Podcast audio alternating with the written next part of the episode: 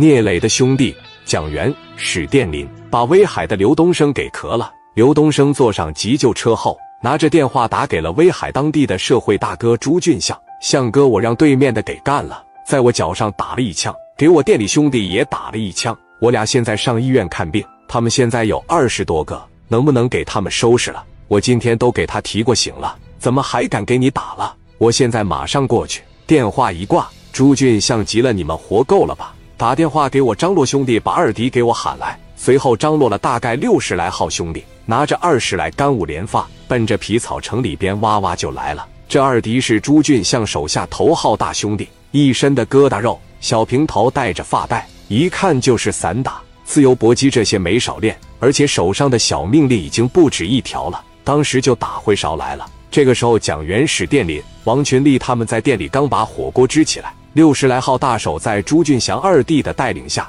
从车上哗哗的就下来了，五连发哗哗的一抽出来。来来来，往里边给我上围起来！蒋元这边听到了动静不对，外边怎么这么乱？王群力起来说：“没事，我去看看。”王群力把这门啪一打开，往外边一瞅，吓了一大跳，砰的一下把门就关上了。快点抄家伙！外面大几十好人拿枪来的，蒋元他们蹭的一下就掏出来了。现在这个社会，随便一叫都能叫这么多人吗？这个时候，朱俊相和二弟俩人已经到门口了，把门开开吧。你们跑不了！拿着镐把子朝门上捅捅捅，连着砸了七八下，一看就是来者不善。王群力他们就在里面寻思怎么办，就用征服里面大鹏那句话来说了：要实在不行，跟他们干吧！外边拿着镐把朝他门上当当当，又接着砸，把门开开，快点的！你们跑不了了，不开门是吧？王后边这一撤，朝着锁眼眶就一枪，打完了之后，直接从底下把门子一提起来。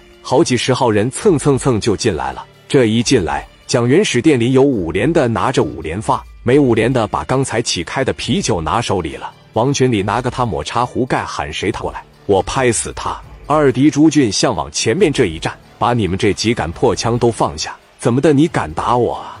现在要是把东西放下，你们还有机会；如果再执迷不悟下去，你可别怪我翻脸不认人了。听明白了吗？蒋元。史殿林嘴里直吞口水，谁也没说话。二弟那小博弈可以说是庄园了，肚子往这一听，说咱们是狗杂碎啊！谁说咱们是羊下水了？谁说的都别给我装傻！来之前在对面怎么吹的牛逼，可都给我们说了。要是他装傻充愣，我就挨个给你们开皮。王群力手里边拿个小茶壶盖，往左看看，往右看看，他不敢吱声，但是这些小弟下意识的就都看向了王群力。二弟就琢磨着，肯定是你。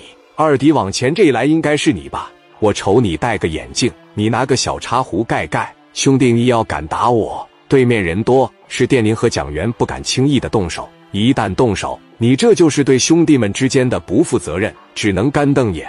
王群力站着就有点像个冤种似的。二迪给王群力啪往手里边的一拿。朝着王群力的脸上啪就给来了一拳，王群力那战斗力不行，一下给王群力就走这了，给王群力按到那个沙发上面一顿揍。二迪这小子练过，拿着膝盖顶着王群力的胸口，左手掐着小脖，差点给王群力掐窒息了，拿大拳头朝脸上砰砰砰一顿锤。蒋元氏电林这时候就急了，这一瞅来吧，住手！这一说住手，二迪往后边这一瞅，史殿林他牙一咬，心一横。来吧，朝着二迪的后背上哐当一枪，二迪感觉肚子下面就开始火辣辣的疼。